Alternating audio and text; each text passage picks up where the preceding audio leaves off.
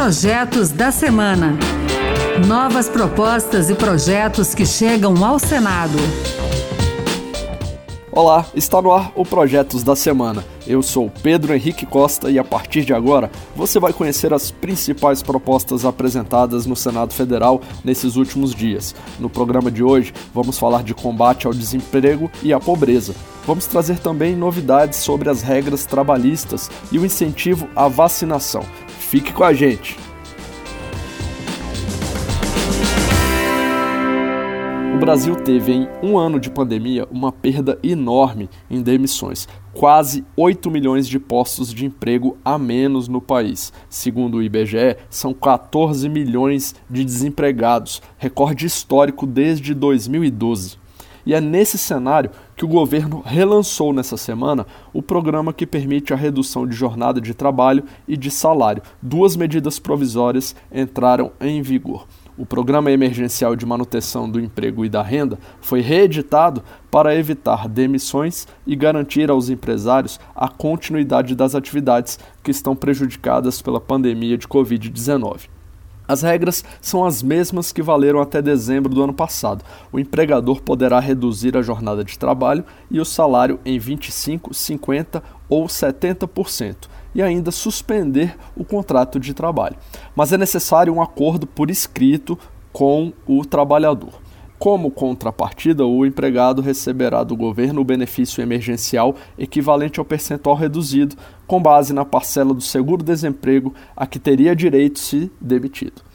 Para custear o programa, o governo liberou quase 10 bilhões de reais. O relator da medida provisória, que permitiu o benefício em 2020, o senador Vanderlan Cardoso, do PSD de Goiás, considera o programa essencial para empregadores e empregados.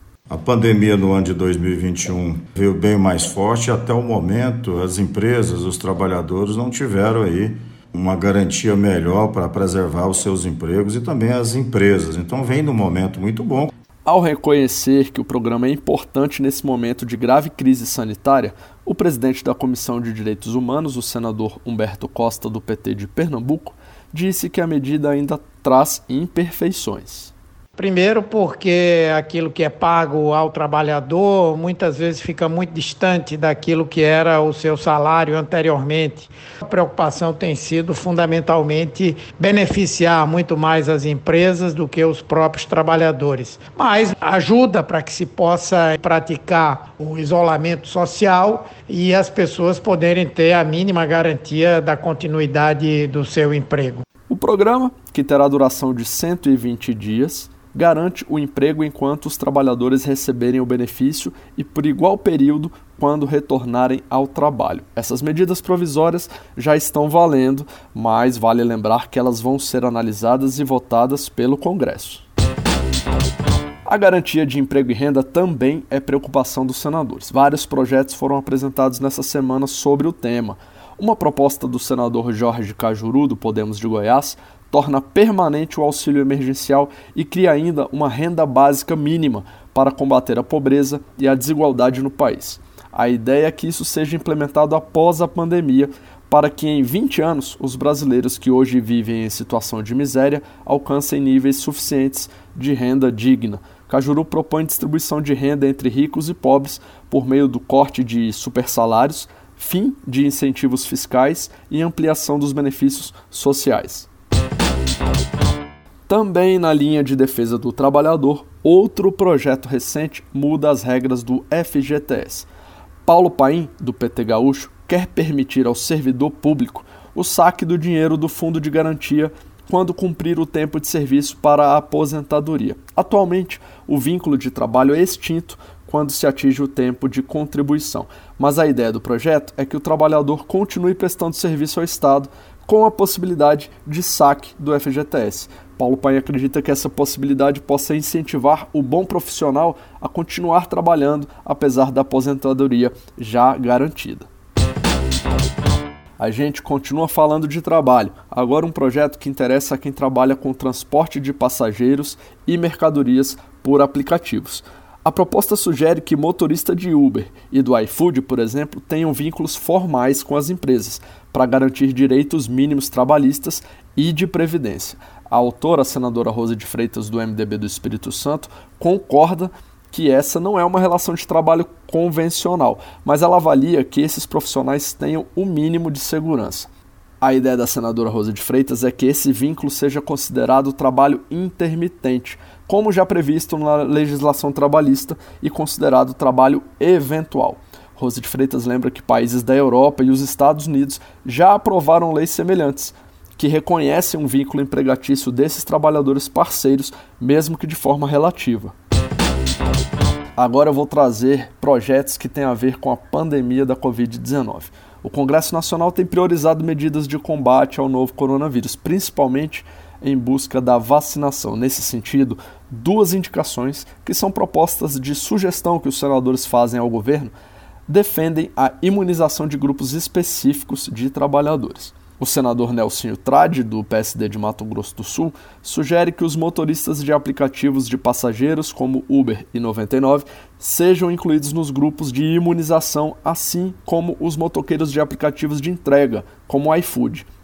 Já o senador Luiz do Carmo, do MDB de Goiás, propõe que trabalhadores da área da educação, como os professores, por exemplo, e do transporte público, motoristas de ônibus, sejam vacinados com prioridade logo após os idosos. Ainda na linha de combate à Covid e aos impactos da pandemia, a gente vai destacar projetos da senadora Rose de Freitas. O primeiro deles determina que todo o dinheiro público recuperado em operações de combate à corrupção e ao crime organizado, como a Lava Jato, deve bancar a construção de hospitais de campanha, compra de kit intubação e vacinas enquanto durar a pandemia.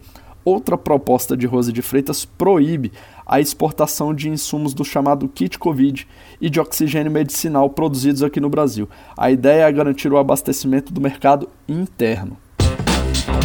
Ainda sobre a Covid-19, tem um projeto que resguarda o direito de pessoas frequentarem ambientes religiosos coletivos, igrejas, cultos, templos de qualquer religião presencialmente o senador Zequinha Marinho, do PSC do Pará, defende que o poder público não pode impedir os fiéis de frequentar as igrejas. Mas o senador ressalta a necessidade do cumprimento de protocolos, como o distanciamento social e o uso de máscaras. E o projeto que fecha nosso programa de hoje pretende combater o aumento do preço dos combustíveis. O senador Jaime Campos, do Democratas de Mato Grosso, defendeu a criação do Fundo de Estabilização de Preços de Petróleo, FEPETRO. O objetivo é constituir uma fonte de recursos para programas e projetos que contribuam para segurar o preço dos combustíveis e do gás natural. Para o senador Jaime Campos, os aumentos constantes no preço da gasolina, do álcool e do diesel são assombrosos e geram desorganização na economia. Ele argumenta que o reajuste dos combustíveis impacta diretamente o preço de outros produtos, porque aumenta frete, por exemplo.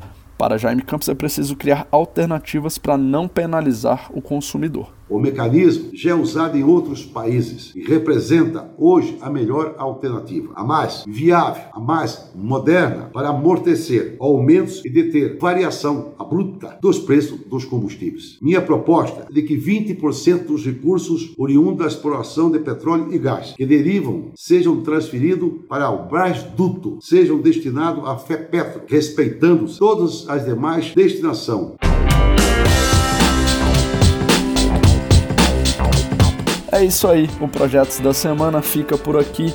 A gente lembra que você pode participar das leis do país. Acesse o site do Senado, lá você pode ler as propostas dos senadores, pode votar nas propostas e mais, pode até apresentar uma ideia que, se tiver apoio da sociedade, pode até se tornar um projeto de lei. Já pensou? Acompanhe o Projetos da Semana na Rádio Senado, toda sexta-feira às duas da tarde. O Projetos da Semana também está na internet, é só entrar no site da rádio, pode baixar o áudio e escutar quando quiser. E mais, o podcast também está nas principais plataformas como Spotify, Deezer, enfim, você pode escolher a sua. Muito obrigado pela sua companhia, eu sou Pedro Henrique Costa e até o próximo Projetos da Semana. Projetos da Semana. Novas propostas e projetos que chegam ao Senado.